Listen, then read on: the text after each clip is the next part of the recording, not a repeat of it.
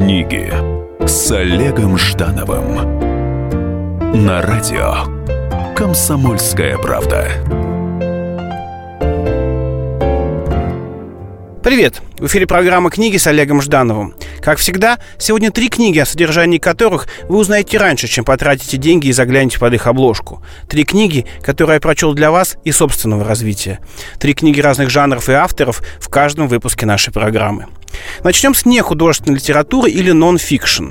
Новая книга Юлии Высоцкой посвящена всему тому, что можно и нужно приготовить на даче или во время пикника на берегу водоема. Книга называется «Удачное меню» от издательства «Эксмо», выпущена в 2016 году. Основные блюда летнего дачного меню по Юлии Высоцкой – это гриль, зеленые салаты, шашлыки, коктейли и мороженое. Концептуальных тезисов в книге всего два. Во-первых, дачное ничего не делание предпочтительнее экзотических стран и байдарок, перелетов и экскурсий. Умопомрачительные ароматы сирени, пение птиц, дымок над мангалом и запотевший бокал с коктейлем в руке в сто крат лучше отельного досуга. Именно дачный отдых Юлия считает наиболее эффективным способом для восстановления сил и даже иммунитета. Второй тезис звучит приблизительно так. Легкий обед или ужин на природе, который выглядит как быстрая импровизация, должен быть тщательно подготовлен. Поверьте в силу оригинального маринада для мяса, и вы согласитесь с Юлией Высоцкой. В книге всего четыре комплексных меню, на каждое из которых отведено всего 8 страниц. Пусть не смутит читателя термин «комплексный». В советской столовой комплексный обед иногда бывал довольно вкусным, но из года в год бесконечно однообразным.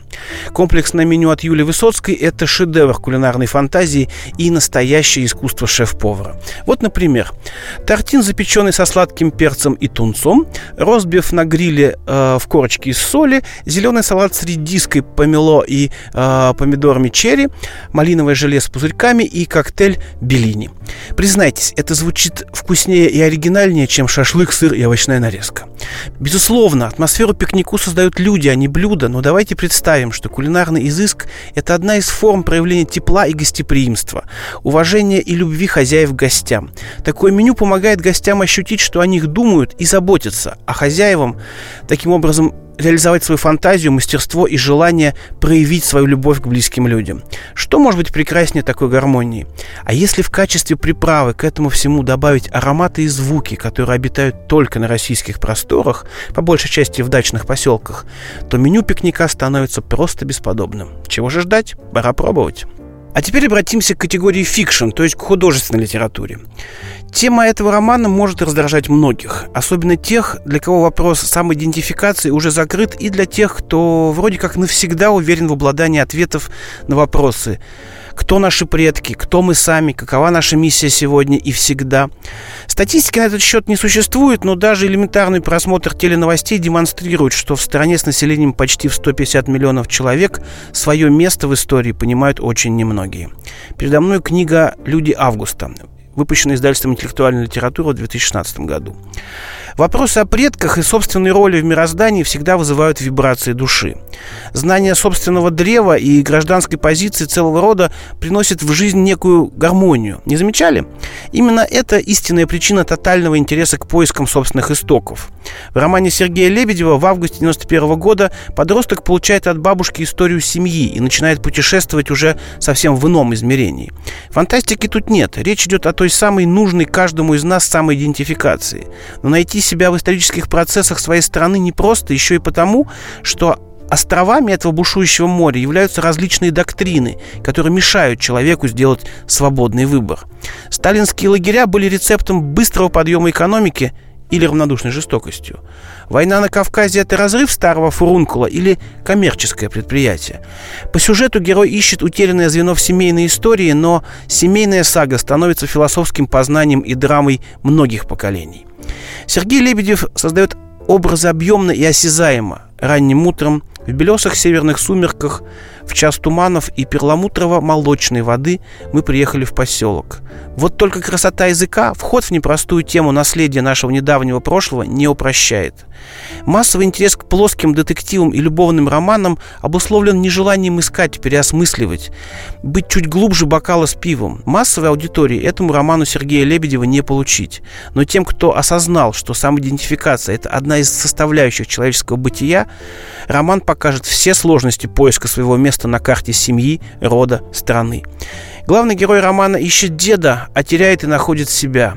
Соберитесь силами и откройте эту книгу. Путь обещает быть нелегким, но смысл жизни нам не выдают как свидетельство о рождении.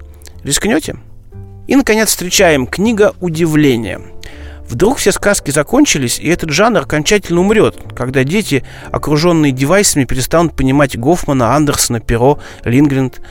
Рождаются ли новые сказки без лазеров и зомби? Есть ли сегодня сказки, в которых шуты вместе с принцами борются за любовь и справедливость, а колдуны пытаются собрать вокруг себя силы зла? Есть такие книжки. «Король-рысь» и «Король-дракон» от издательства «Антология». Ирина Гурюнова сочиняет сказки, в которых есть что-то от драмы Щелкунчика и приключенческого драйва путешествия Элли и ее друзей в страну волшебника Оз. При этом в ее сказках присутствует проливной дождь вдохновения и самоуправство героев над писателем. Сказки очень живые и настоящие, ведь только если не ощущаешь скрежета несмазанного сюжета, то погружение в сказку может быть полноценным. А еще в сказке должна царит своя, нереалистичная логика, свои законы и правила. Вряд ли сказка может жить по привычным законам общества. Волшебное допущение дает шанс коту одеть сапоги, зверям и птицам молвить человеческим голосом, а дюймовочке долго искать крылатого принца жаб и кротов. В сказках Ирины Горюновой за справедливость со злой колдуньей Маргисой борются леди-воин, мужчина в платье и король-рысь. Странно? Конечно. Но очень увлекательно и ничем не хуже железного дровосека или страшилы пугала. Финалы сказок кинематографичны не менее, чем их повествование. Читая последний абзац, ждешь титров и музыкальной темы. Однако акценты расставлены довольно четко. Добро побеждает зло по вполне понятным причинам, шут, старец и юноша находят истину, насмешка, мудрость и искренний максимализм молодости – вот что делает меч добра острым и звенящим. Ирине Горюновой удается главное – говорить просто о сложном, учить добро без менторства и примитивных заигрываний с юным читателем. Волшебная атмосфера и эффект полного присутствия в сказке в сто крат реалистичнее 3D-эффектов. Во второй части повествования книги «Король-дракон» очень интересная роль отведена драконам. Обычно их делают врагами человечества или слепыми рабами, вроде осликов. У Горюновой все странно. Драконы есть, но они не хотят не иметь ничего общего с человеком и стараются не вмешиваться в его дела. Это ли не принцип параллельности? А еще в сказках Ирины Горюновой есть предсказания. Они волшебны, но показывают, насколько человек готов к шаблонам и не готов к неожиданностям. Наши сценарии слишком логичны, а сказка начинается там, где есть нечто странное и увлекательное. Детские книги Горюновой именно таковы. Сказка в них начинается с первых же букв. Ну вот и все на сегодня. Читайте с вдохновением. С вами был Олег Жданов. Книги с Олегом Ждановым